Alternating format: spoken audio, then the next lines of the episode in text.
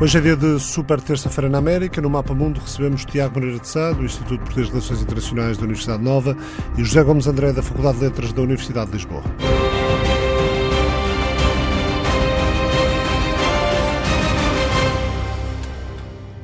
Dia de super terça-feira. Em 14 estados dos Estados Unidos da América vão ser eh, eleitos 1.300 delegados, ou melhor, vamos ficar a saber para que candidato uh, vão os 1.300 delegados, cerca de um terço do total de delegados do Partido Democrata nestas primárias das eleições eh, para os Estados Unidos.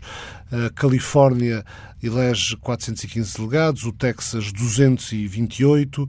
Nos últimos dias, eh, depois da vitória de Joe Biden na Carolina do Sul, eh, ficámos a saber das desistências, desistências nomeadamente de Pete Buttigieg, que tinha ganho a primeira eleição no Nevada e que já declarou apoio a Joe Biden. Também Biden, o antigo vice-presidente Barack Obama, recebeu dois outros apoios, de uma candidata também desistente, Amy Klobuchar, e recebeu também o apoio do texano Betty O'Rourke, um, uma estrela em ascensão no Partido Democrata, que também de quem se chegou a falar como potencial eh, candidato eh, há uns anos. Eh, são estes os dados mais relevantes dos últimos dias. Eh, Tiago Moreira de Sá, boa tarde. Boa tarde. São dados relevantes e são boas notícias para Joe Biden de alguma maneira, é tentar não repetir uma parte dos erros de há quatro anos atrás, em que os moderados foram até muito tarde na eleição primária e estima-se que isso possa ter prejudicado a candidata Hillary Clinton. Na verdade, eu acho que isso foi importante, mas não foi a questão decisiva. A questão decisiva foi a força de Bernie Sanders entre determinados setores do eleitorado do Partido Democrata, o que permitiu a Bernie Sanders ir praticamente até ao fim da corrida das primárias, o que levou os democratas a estar a debater entre si uns contra os outros, em vez de se virarem para os republicanos e para Donald Trump, deixando Donald Trump imenso tempo sozinho. Eu ia dizer na estrada, mas é, era literalmente na estrada, porque em comícios ia falar sozinho com grande exposição mediática. E depois há uma outra questão que é mais de fundo, que é a seguinte: eu acho que nós não podemos continuar a olhar para a política nos Estados Unidos da América com os óculos do passado. Foi isso que fizemos há quatro anos e por isso é que não antecipámos, eu também não antecipei, a vitória de Donald Trump. E porquê? Porque hoje em dia nós temos eh, uma realidade política substancialmente diferente. Aquilo que um autor, o Alan Abramovich, chamou o Disappearing Center, o centro desaparecido ou centro em desaparecimento. A erosão do centro político, no fundo. É, no fundo é isso. É o centro político está lentamente a desaparecer o que significa que cada vez mais, há aquilo que temos falado muito, e toda a gente hoje em dia já conhece o conceito de polarização, que significa que os partidos políticos nos Estados Unidos, mas não só, na Europa também estamos a assistir a isso, estão muito polarizados à direita e à esquerda. Neste caso, com os republicanos muito à direita e com os democratas muito à esquerda. Sobretudo as bases dos partidos. O fenómeno não é mesmo exclusivo dos Estados Unidos, porque se pensarmos um pouco uh, no Reino Unido, temos o Partido Conservador no poder, mas uh, digamos que é uma. Boris Johnson, de alguma forma, corporiza uma ala do Partido Conservador que não é propriamente. Uh, tão central quanto isso, é mais, mais encostado à direita, se quisermos. Mais outro partido. Em França, o Amarche de Emmanuel Macron acabou por pulverizar o centro político, rebentando com o com os, com os golistas do DF e com, e com o próprio Partido Socialista Francês. Uh, em Itália uh, há esta tentativa de reconfiguração do, do, do Partido uh, Democrático, portanto centro-esquerda, mas, mas no fundo a, a Força Itália de Silvio Berlusconi perdeu bastante força e, por outro lado, o poder esteve dividido até há bem pouco tempo entre, entre a extrema-direita e o Movimento 5 Estrelas e, portanto, isto é um, é um fenómeno uh, transnacional. Exatamente. Podíamos, aliás, dar vários outros exemplos na Europa. O que significa é o seguinte, que a nossa tese uh, de sempre, e eu já defendi aqui e noutros espaços, de que as eleições se ganham ao centro e, portanto, o Partido Democrata, para conseguir ganhar as eleições que verdadeiramente contam, são as presidenciais, em, em novembro, precisa ter um candidato ao centro e isso, o melhor candidato seria Joe Biden. Hoje tenho dúvidas sobre esta tese. Não estou a dizer que ela está. Enfim, vamos ver.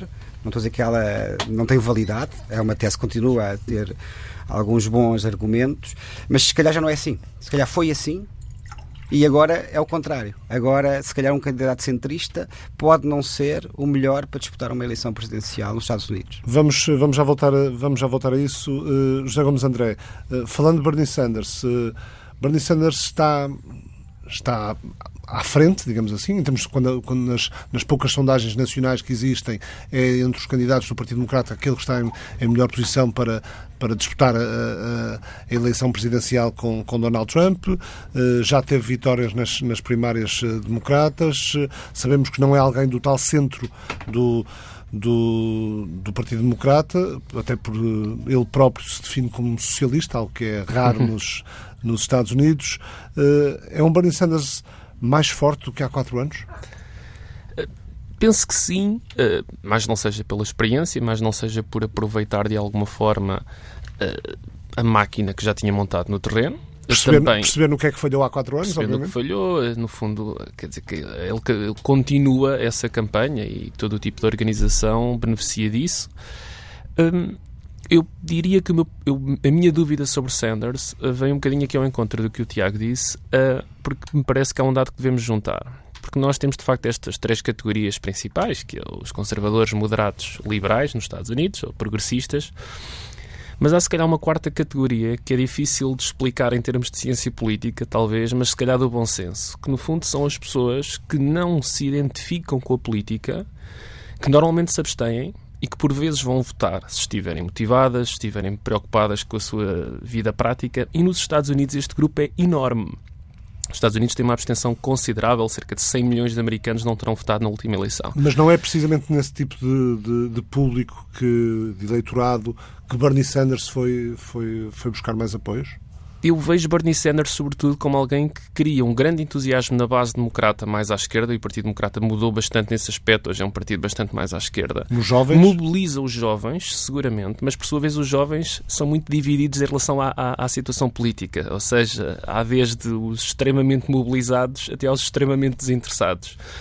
Uh, e, eu, e eu tenho algumas dúvidas que Sanders, porque repara, Sanders é um candidato antissistema, mas ao mesmo tempo é um rosto, enfim, bem antigo, não, não, não digo pela idade, mas da própria política americana. Eu tenho algumas dúvidas. Antissistema, mas senador há, há legislaturas. Eu tenho algumas dúvidas que Sanders consiga falar a esses abstencionistas, o que não significa que Biden também o consiga fazer. Uh, aqui é uma questão que tem a ver com, com psicologia política e muito difícil de identificar, que é porque é que as pessoas votam, porque é que as pessoas se mobilizam, etc. Uh, mas eu penso que a estratégia de Sanders parece mais no sentido de uh, procurar mobilizar a base do Partido Democrata e com isso ganhar as eleições. E honestamente, não me parece que essa seja uma estratégia vencedora em novembro. Parece mais provável uma estratégia no sentido de cativar algumas destas pessoas que estão na dúvida entre ir votar ou não. E, sobretudo, um grupo do qual se fala pouco, que são os descontentes com Trump, que é um número relativamente pequeno, porque na verdade ele tem aquela base fervorosa, eu acho que ele podia fazer o que ele quisesse, que votavam sempre nele. Mas há um grupo de 5, 6% de eleitores a nível nacional que votaram Trump há 4 anos, estão descontentes por vários motivos, a partir de pessoais, económicos, etc. E que estão à espera de perceber que candidato democrata é que vai estar na, na, no boletim de voto para poderem fazer essa mudança. Porque essa mudança é difícil, nós sabemos isso em termos psicológicos, é difícil nós votarmos num, num, num, até numa eleição em Portugal para um, para um determinado partido e depois mudarmos 4 anos depois. Esse não é um gesto que se faça facilmente porque implica também um certo, uma certa admissão de culpa ou admissão de erro.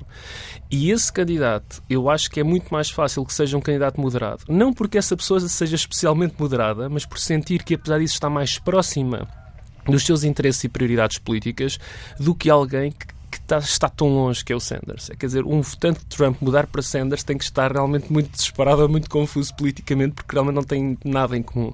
E eu pergunto-me... Eu sei embora, que... embora haja aspectos de agenda uh, comuns. Uh, o antissistema, sim. O antissistema, mas... a oposição aos acordos mundiais de comércio... Sim, mas, mas quer dizer, aquelas, nas questões propriamente da economia, a visão sobre o papel do Estado uh, no funcionamento da economia, etc., é, é, tão distinto que realmente é difícil esta passagem. Ou seja, no fundo, para sintetizar aqui um bocadinho a minha ideia, um, ehm, concordando com o Tiago que este desaparecimento dos moderados faz com que estes fenómenos de polarização possam ser vencedores, por outro lado, é difícil perceber como é que isso vai entrar no, no campo dos abstencionistas, é? ou no campo dos, dos poucos dos inseguros, se quisermos, que são pessoas que tipicamente não se identificam em termos ideológicos. É? Portanto, aqui o moderado não se pode confundir com aquele que, eh, que não se sente eh, partidariamente ligado. Eh, e nesse sentido, eu acho que Joe Biden é um candidato mais sólido, é um candidato talvez até mais simpático, se podemos dizer assim, no fundo um pouco mais neutro.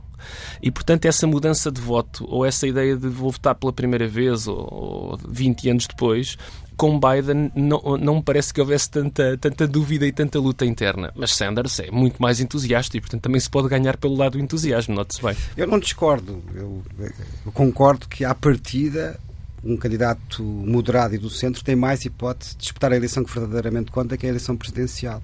Eu acho é que nós não podemos eliminar, como fizemos no passado, eh, a hipótese de ser o oposto, que este fenómeno de polarização favoreça os extremos. E concordo, e já agora acrescentava um outro elemento que é importante, que é que é sabido, mas enfim, vale a pena recordar que é estas eleições primárias são do ponto de vista do eleitorado que verdadeiramente participa, completamente diferente de uma eleição presidencial. Uhum. Porque as bases do, dos partidos, nem sequer são as bases dos partidos, as bases dos partidos que verdadeiramente votam, são as mais ativas, são também as mais ideológicas e, digamos assim, as mais radicalizadas, e, portanto, tendem elas próprias a favorecer dentro do partido essa polarização. O que não quer dizer que depois se reflita necessariamente, da mesma, não, bem, não se reflete seguramente da mesma forma, mas que se reflita com a mesma intensidade na eleição presidencial.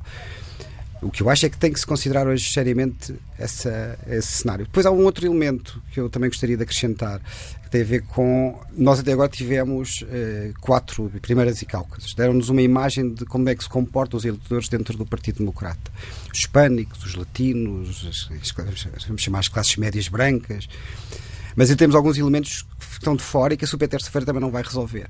Por exemplo, como é que se comportam os eleitores dos chamados Estados da cintura da ferrugem onde Trump ganhou a eleição presidencial há quatro anos. No Wisconsin, no Michigan, na Pensilvânia, no, no Ohio. Uhum. E esses ainda não vão a votos agora. Portanto, só depois destes, nem sequer a super terça-feira vai resolver isso, é que nós sabemos como é que o Bernie Sanders entra nos vários tipos de eleitorado do Partido Democrata, que também são um bocado o espelho do, do eleitorado no país. Aliás, eh, algumas indicações relativamente a isso. Eh, o voto latino eh, representa 40% do eleitorado da Califórnia. o voto asiático, 15% do eleitorado da Califórnia. A população branca, tanto na Califórnia como no Texas, não chega, não chega à metade do, do, do eleitorado. falavas no, no, nos, nos cálculos que, que, já, que já aconteceram. Sabemos que eh, Pete Buttigieg ganhou o primeiro no Nevada. Eh, é importante, ou pode ser importante, a, a desistência e o, e o, o endossar do apoio a, a, Joe Biden por parte, do, por parte de Buttigieg?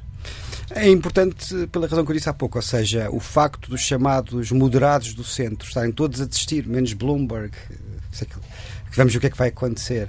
Uh, a favor. De... Bloomberg tem dinheiro para não, para não desistir. Isso é uma razão boa para. exatamente, uma das razões pelas quais eles desistem é porque isto custa muito dinheiro. Estamos a falar de campanhas de milhões e milhões, às vezes ultrapassa os mil milhões as campanhas, no todo, não só nas primárias, mas no todas as campanhas Portanto, quem não tem dinheiro não, não consegue sobreviver. O Bloomberg tem dinheiro para sobreviver esta e muitas outras eleições. Mas não deixa de ser relevante o facto dos moderados estarem todos a desistir para apoiar o Joe Biden. Isso são excelentes notícias para o Joe Biden e tem a possibilidade de eh, mais fazer uma outra polarização, Biden-Sanders, isso beneficia claramente o Joe Biden. Outra razão é porque algum deste eleitorado que representam estes estão a desistir é eleitorado que uh, vem beneficiar, uh, alargar o, o, leque de apoios do Joe Biden. O Biden era muito forte, como se viu nos afro-americanos, viu-se na Carolina do Sul, forte nos hispânicos, menos do que se pensava pelo visto no Nevada, mas apesar de tudo forte, tinha-se algumas dúvidas como é que ele se comportava no eleitorado branco, classe média e média alta. Na classe média e média baixa entrava bem à partida, vamos ver se confirma.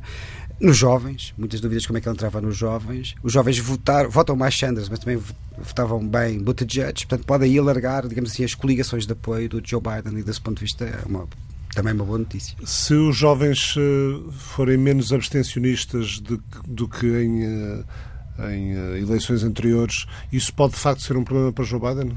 André. Sim, isso efetivamente será um problema. Aliás, um dos fenómenos mais ou menos estranhos nesta eleição democrata é que dizer, as primárias, de um modo geral, são duas corridas. Uma é a corrida matemática, é obter delegados, mas depois há o outro lado que é, de certa maneira, o teste que o próprio partido faz à viabilidade de um candidato para depois a eleição em novembro. E normalmente o candidato ideal é aquele que congrega melhor estes segmentos, estes grupos. E neste momento estes candidatos estão altamente fragmentados em relação a estes é. grupos. Aliás, em relação a eleições anteriores, eu penso que nem com o Obama isto aconteceu. Uh, isto é, neste momento os afro-americanos, que são um grupo muito importante do Partido Democrata, estão incrivelmente com Biden, com uhum. porcentagem na casa dos 70%, que é imenso. Os latinos, se calhar um pouco mais divididos, mas apesar disso, mais com Sanders do que se previa. Os jovens todos todos com Sanders, praticamente. As mulheres também bastante mais com Warren, mas não tanto como ela esperava. Os moderados, uh, com, claramente com Biden, a esquerda, claramente com Sanders, ou seja, de certa maneira fica aqui a ideia de um partido fragmentado e grande, eu acho que o grande desafio seja de Biden ou de Sanders para novembro, porque acho que será um dos dois que ganhará em princípio, será como congregar uh, este, estes, enfim, fazer uma grande Exato. coligação, porque sem essa coligação não há vitória contra Trump. E eu penso que um dos problemas deste, destas primárias, e, e esta super terça-feira, é que de facto ela tem um número considerável de delegados, sobretudo pela presença da Califórnia e do Texas, que são os dois uhum. mais, estados mais populosos dos Estados Unidos, mas na verdade, como disse o Tiago, ela não é absolutamente representativa, a, a super terça-feira no seu todo, uh, dos Estados Unidos do ponto de vista da sua composição eleitoral, porque na verdade, nós olhando para o mapa, vemos que praticamente praticamente todos os estados são do sul e uh, das costas. Enfim, há o é. Massachusetts, mas realmente não há, uh, não há nada ligado a muitos, aliás, poucos dos estados que são, estão em, em, discussão são estados chamados swing states, aqueles estados decisivos em uhum. novembro, talvez com exceção da Virgínia e moderadamente da Carolina do Norte. Uh, quase tudo o resto são de facto estados que estão Colorado. mais ou menos, enfim, há um ou outro, Colorado também importante, sem dúvida, mas no fundo, por exemplo, repare, Sanders hoje, aliás, ontem disse que a Califórnia que era o grande barómetro desta, desta super terça-feira. Quem ganhar a Califórnia, que é o grande vencedor da super terça-feira. É, isto é um espetacular slogan, primeiro que vai destacar à frente e segundo que a Califórnia não interessa a ninguém. Ou seja, quer dizer, eu se fosse candidato pelo Partido não. Democrata, não sou constitucionalmente permitido, mas se fosse ganhava a eleição. Qualquer democrata vai ganhar a eleição em novembro e, portanto, obviamente isto é uma maneira de jogar com essa, com a tentativa de capitalização de uma determinada vitória. Mas, na verdade, eu diria que nós vamos sair, nós, enfim, os americanos, os americanos mas nós como observadores também vamos sair mais confusos deste, deste resultado do que propriamente esclarecidos. Até porque, dado o sistema uh, eleitoral no, no, Partido Democrata, o facto de não ser uh, da winner takes it all, ser, uhum. ser um sistema de voto proporcional, pode fazer com que amanhã, quando acordarmos, uh, vamos ver que há dois ou três candidatos que podem ficar com votações relativamente aproximadas, ou dois com votações com um número de delegados aproximado, ou seja, não é uma, terça, uma super terça-feira que vá decidir. Sim, isso é um aspecto bastante importante, porque se nós tivéssemos um sistema winner-take-all, por exemplo, se o Sanders ganhar, como tudo indica, na Califórnia, tinha 415 delegados, que é o maior de todos os estados em termos de delegados. Se, se como... o mesmo candidato ganhasse Califórnia e o Texas, estava praticamente arrumado, não é? Tinha uma enorme vantagem. Mas, sendo assim, eh, não, como o sistema é proporcional, se o Sanders ganhar por 1%, provavelmente praticamente divide, depois a coisa não é assim tão linear, mas praticamente dividiam os, eh, os delegados. E por isso, uh, como dizia José Gomes André, para além das razões que ele disse, este sistema proporcional uh, torna mais difícil, por um lado, perceber quem é que vai ganhar, mas também tende a prolongar as primárias até mais tarde, se calhar até à Convenção Nacional. E isso é, é, desfavorável aos democratas porque, mais uma vez, vão estar a discutir uns com os outros e a atacar-se uns aos outros. E Donald e Trump, Trump, anda sozinho em comícios pelo país. É? Exatamente. Comícios têm sido bastante participados e bastante entusiásticos. Bastante participados. Nós temos falado pouco dos republicanos porque raramente há contestação ao Trump e quando há num estado ou no outro não tem significado nenhum. Mas é relevante ir acompanhando porque, como não há, essa, não há esses desafiantes, desafiadores, uhum. nós não prestamos atenção, mas o Trump aproveita para fazer grandes comícios nos estados onde há Uh, primárias ou caucasos. E os, esses comícios têm sido altamente concorridos e altamente participados, o que revela uma enorme capacidade de mobilização do Partido Republicano e do Trump em particular. Uh, já agora vamos uh, só tentar percorrer aqui alguns, alguns dados de, relativamente às, às, sondagens para os vários Estados.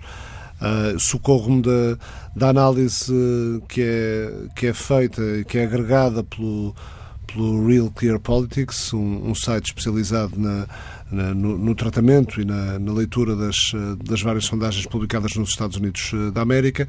Na Califórnia, Bernie Sanders à frente com uma diferença de 7 pontos percentuais sobre Joe Biden, 32-25, depois Malcolm Bloomberg 17, Elizabeth Warren 16. No Texas, Biden à frente, mas com apenas 2 pontos percentuais de diferença. Biden 30, Sanders 28, depois Bloomberg 20, Elizabeth Warren 15. No Minnesota, uh, Sanders com uma vantagem de 5 pontos, 32-27. Warren é a terceira aqui com 21, Bloomberg com 16. Na Virgínia, a diferença é Biden que ganha com uma diferença bastante substancial, 20 pontos percentuais de diferença. Biden 45, Sanders 25. Na Virgínia, uh, noutra sondagem, a diferença não é tão grande, mas é de 15 pontos percentuais também para, para Biden. Depois temos eh, a Carolina do Norte, com uma das sondagens da Biden com mais 27 pontos percentuais, a da Civitas, 45 contra, contra 18 de, de Bernie Sanders e outra de sondagem da Data for Progress com uma vantagem mais reduzida, mas ainda assim uma vantagem 36 para Biden, 27 para Sanders. No Vermont, e Bernie Sanders é, é senador eh, precisamente por este estado, aí ganha, ganha em casa, digamos assim, com uma vantagem enorme, 41 pontos de diferença, eh, e não é para para hum, Joe Biden, é para Elizabeth Warren, que aparece em segundo, 57 contra 16. No Massachusetts é Warren que aí joga em casa e que está com uma vantagem, mas embora mas muito ligeira, 28 eh, para Warren, 26 para Sanders e para Biden. Ou seja, Sanders e Biden a disputar o segundo lugar, mas ainda com, com hipótese de vencer. No Maine é Bernie Sanders, com 19 pontos de vantagem, 43 contra 24 de Biden. Uh, noutra sondagem, diferença mais pequena, apenas 9 pontos, 34-25. No Tennessee é Biden que vence, com 7 pontos percentuais de vantagem, 34 eh, contra 27 eh, de Bernie Sanders. No Alabama é Biden que ganha com uma vantagem muito substancial, 47 eh, contra 22, portanto 25 pontos percentuais de diferença.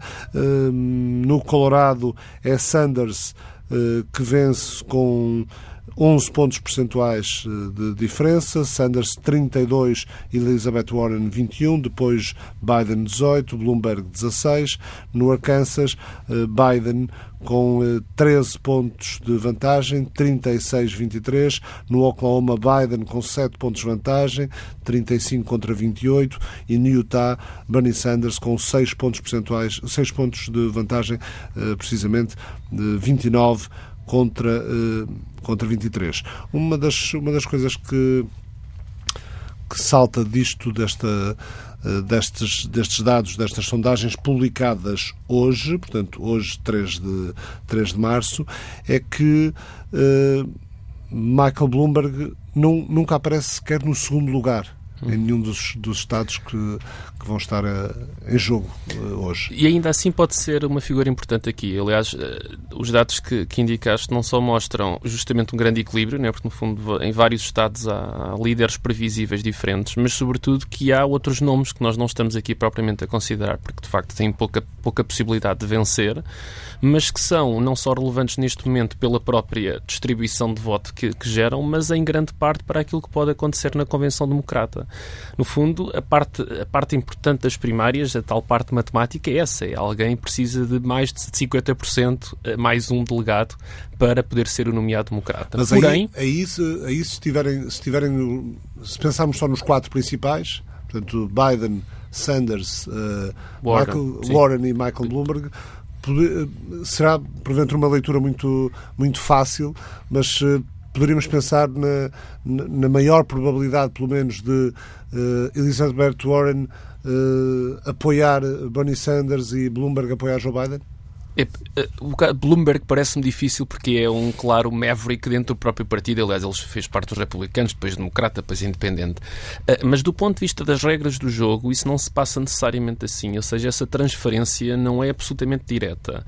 O que significa que, na verdade, neste momento, face a este número de candidatos muito alargado e face às próprias regras do Partido Democrata, que tem essa distribuição, no fundo, o Partido Democrata é um bocadinho vítima das suas próprias regras democráticas, que é a ideia do sistema proporcional. Os republicanos não têm este problema. Também, também tem evoluído em várias Às vezes tem, mas tem um sistema winner takes all naqueles grandes e, e rebenta com isso tudo.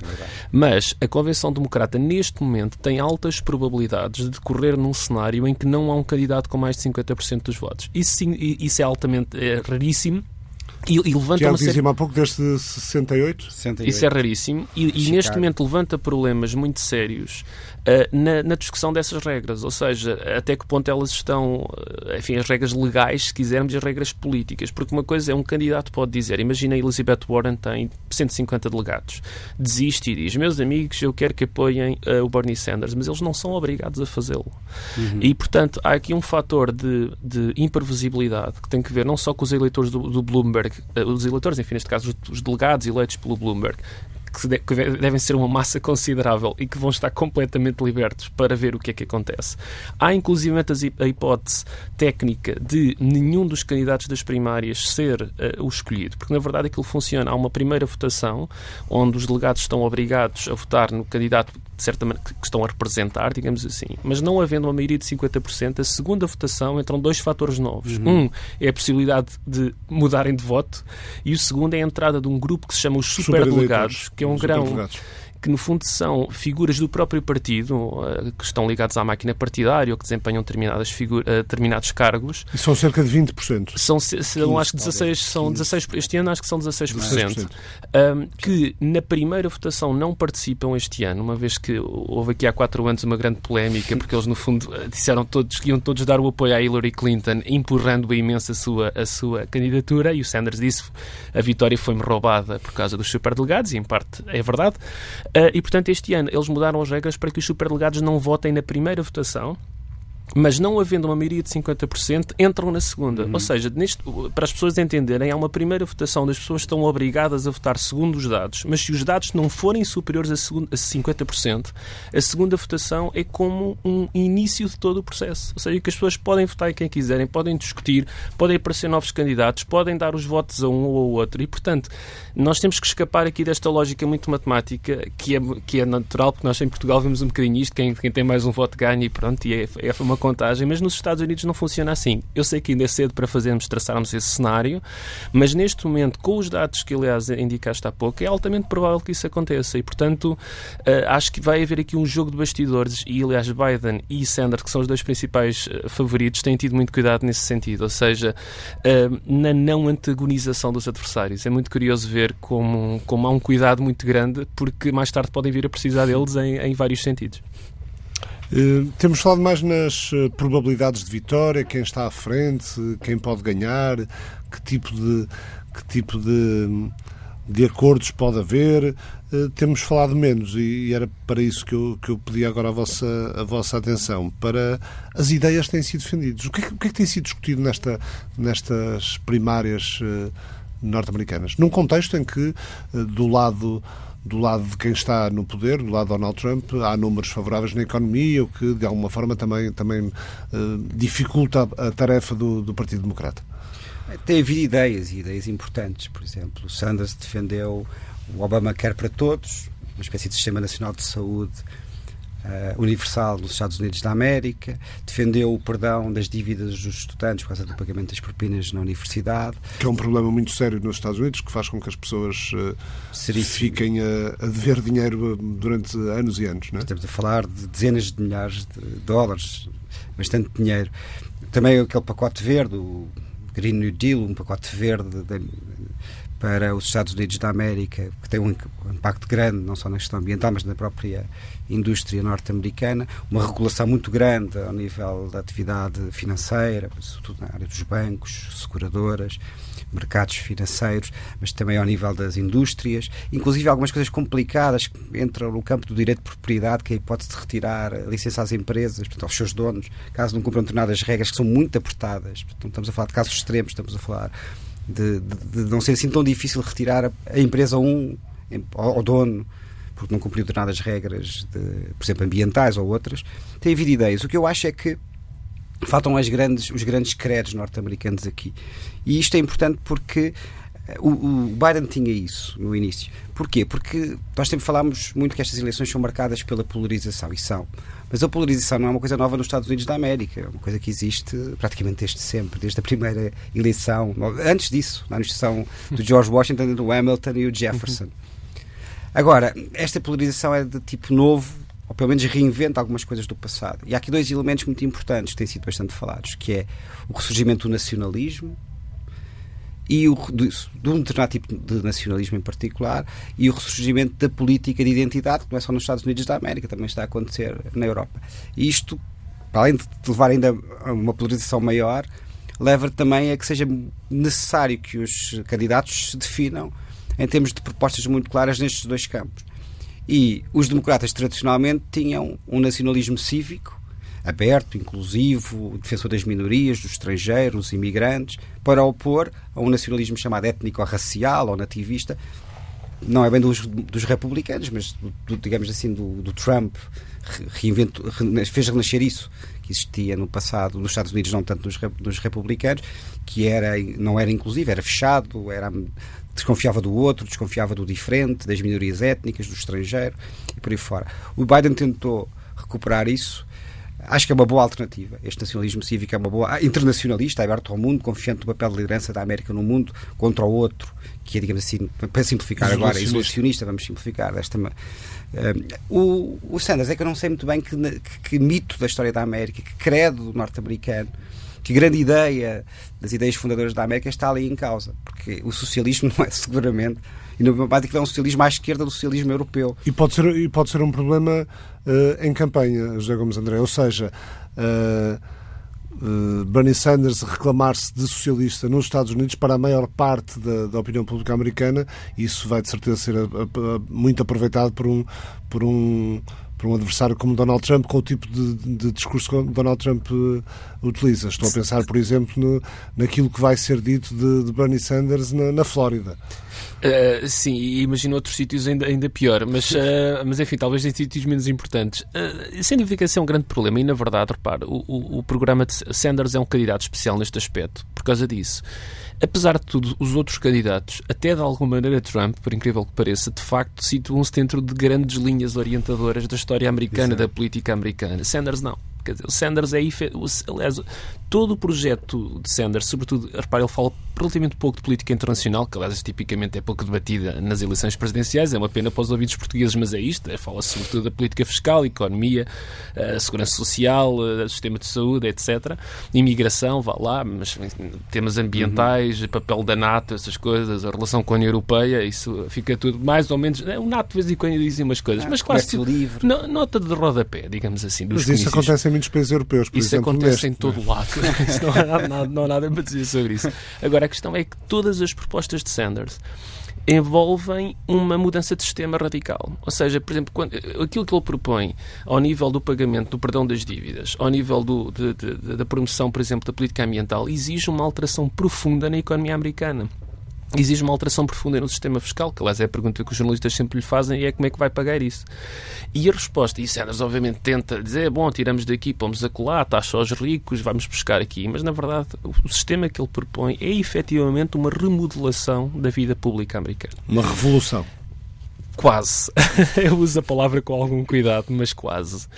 E isso é sempre assustador. Quer dizer, isso será assustador para o americano médio, como será para o americano, se calhar, não tão médio, mas será, no fundo, é assustador para um país que, com toda a sua promoção de inovação e transformação, no fundo, tem uma história de mais de dois séculos que é marcada por uma certa estabilidade, por uma certa. por um, por um conjunto de convicções que fazem parte do seu ADN. E Sanders não pertence a esse ADN. E isso, por um lado, é estimulante para os jovens, é estimulante para, os, para aqueles que estão desagradados com o sistema político, etc mas eu acho que vai provocar um efeito de algum susto em última instância. E aliás, devo dizer isto, eu sei que estou a fazer aqui a futurologia, mas Uh, se Sanders for nomeado democrata, uh, eu terei mais do que nunca dúvidas sobre as sondagens uh, que forem feitas nessa altura. Porque eu acredito que haverá muita gente capaz de dizer na sondagem que vai votar Sanders e que à última da hora não vai ser capaz de o fazer. Mas lá cá estaremos. Mas isso numa, numa eleição nacional? Isso... Numa eleição nacional. Agora, aqui, não, aqui no Partido Democrata não, mas numa eleição em novembro, acredito que isso possa acontecer.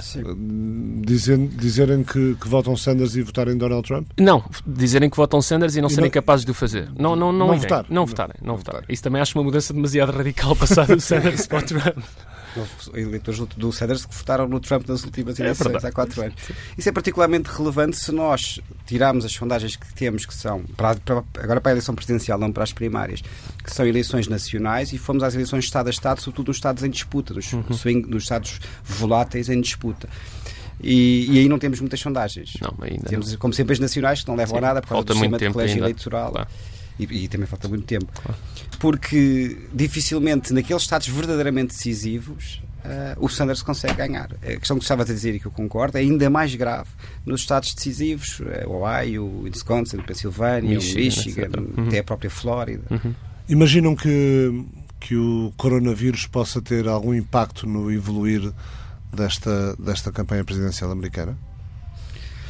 Ah, bem, ponto de vista muito prático, pode ter uh, a nível da própria desenvolvimento da campanha. Vamos ver o que é que vai acontecer agora tirando isto, que é, digamos assim, neste momento ainda o lado mais descontraído, porque não, provavelmente pode não, pode não acontecer nada, uh, como comícios cancelados, coisas assim, não sabemos, portanto não vale a pena muito especular. Estava a pensar mais em impacto na economia que depois pudesse pois, refletir no comportamento dos eleitores. Eu ia dizer duas coisas, que é, por um lado, a forma como a administração gera caso do coronavírus, sobretudo se ele ganhar uma grande, tiver uma grande, vier a ser um caso sério, se é vista como gerindo aquilo de forma competente e, digamos assim, a garantir a segurança, neste caso em termos de saúde dos norte-americanos, que é uma coisa muito cara ao eleitorado jacksoniano do Donald Trump, ou não, isso, isso gera mal, e aí pode prejudicar Donald Trump. E depois os impactos económicos. Provavelmente os impactos económicos já não se vão sentir até à eleição. Portanto, não diria, aí não diria.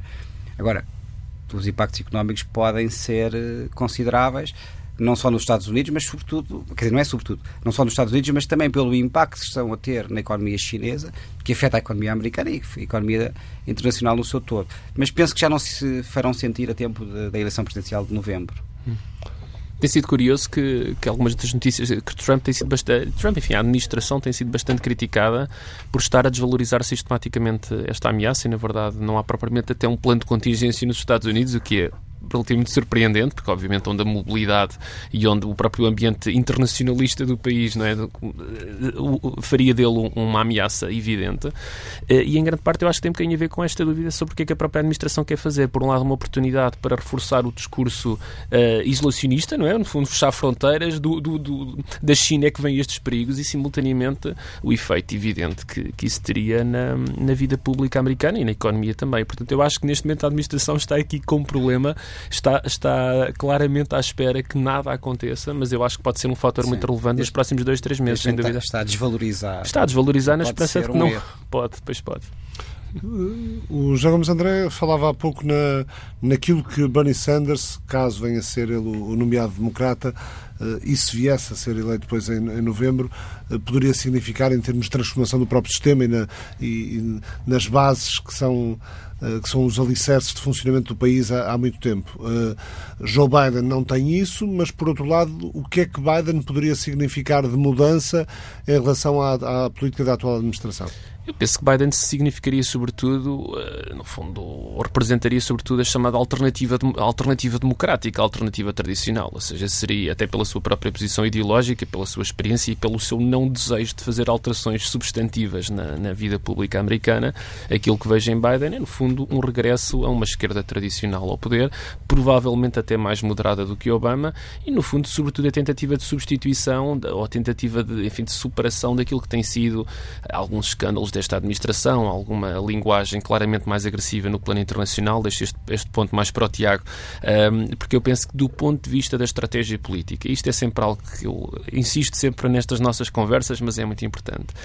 As eleições para o Congresso contam muito, é? Portanto, há sempre aquela questão de com Biden vai mudar tudo, com Sanders vai para um lado. Não é bem assim, não é? Porque, na verdade, as eleições, tanto para a Câmara dos Representantes como para o Senado, eh, serão provavelmente mais importantes até do que isso. E, na verdade, o Senado, neste momento, é, é um, as probabilidades do, dos republicanos continuarem a dominar é muito grande, o que, do ponto de vista da política internacional, vai limitar qualquer tipo de tentativas de alterações muito substantivas de Ou seja, acordos um, internacionais. Mesmo, mesmo que a vitória presidencial sorrisse a um, a um candidato democrata, eh, mesmo iria, que seja Sanders, iria, ter, iria ter sempre um Senado com maioria, com maioria republicana. As pessoas que não fiquem iludidas de que o Sanders ganha e de repente os Estados Unidos vão ter a tal revolução louca. Não vai, ele vai ter que, vai ter que negociar com o Congresso uma série de coisas, nomeadamente com o Senado, que tem uma, um papel muito importante uh, na celebração de acordos e na política internacional em geral.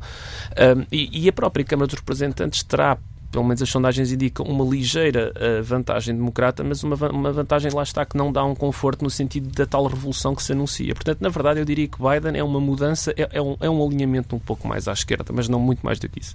Só para concluir, Tiago. Para concluir, bom, eu estou um bocadinho em desacordo, portanto, demorava algum tempo, vou tentar rematar. Eu acho que há aqui duas dimensões que mudam muito. A primeira dimensão, eu diria que é a dimensão das referências morais da nação americana. Eh, se ganhar Biden, conjunto de, digamos assim, a dimensão moral uh, dos norte-americanos, uh, como é que eu posso ser isto sem ser muito ofensivo? Digamos que beneficia. A segunda coisa é na política externa. Eu acho que dentro das competências do Presidente, a política externa, que apesar de tudo são muito maiores do que da política interna, porque não tem checks and balances, tantos checks and balances, há várias coisas importantes. O Joe Biden é um multilateralista, ao contrário do Trump, é a favor dos grandes acordos de comércio livre, é um grande defensor dos aliados permanentes, como por exemplo os europeus na NATO, é o defensor de um papel na América no mundo e da liderança norte-americana no mundo. E, e, agora podia continuar eh, daqui, eh, por aqui dando vários exemplos, talvez rematando, diria que é um internacionalista liberal sem os defeitos do fervor dos internacionalistas liberais, tipo Hillary Clinton, que eram uma espécie de radicais. Portanto, é um internacionalismo liberal moderado e alterava significa tinha um impacto importante na política externa norte-americana, na relação com os aliados permanentes e da ordem internacional liberal, porque ele revê-se na ordem internacional liberal que o Trump está a tentar rever porque eh, legitimamente não se revê nela. Muito obrigado, Tiago Moreira de Sá, José Gomes André. Obrigado, o Mapa obrigado. Mundo volta na próxima semana. Vamos ver o que dá esta super terça-feira nos Estados Unidos.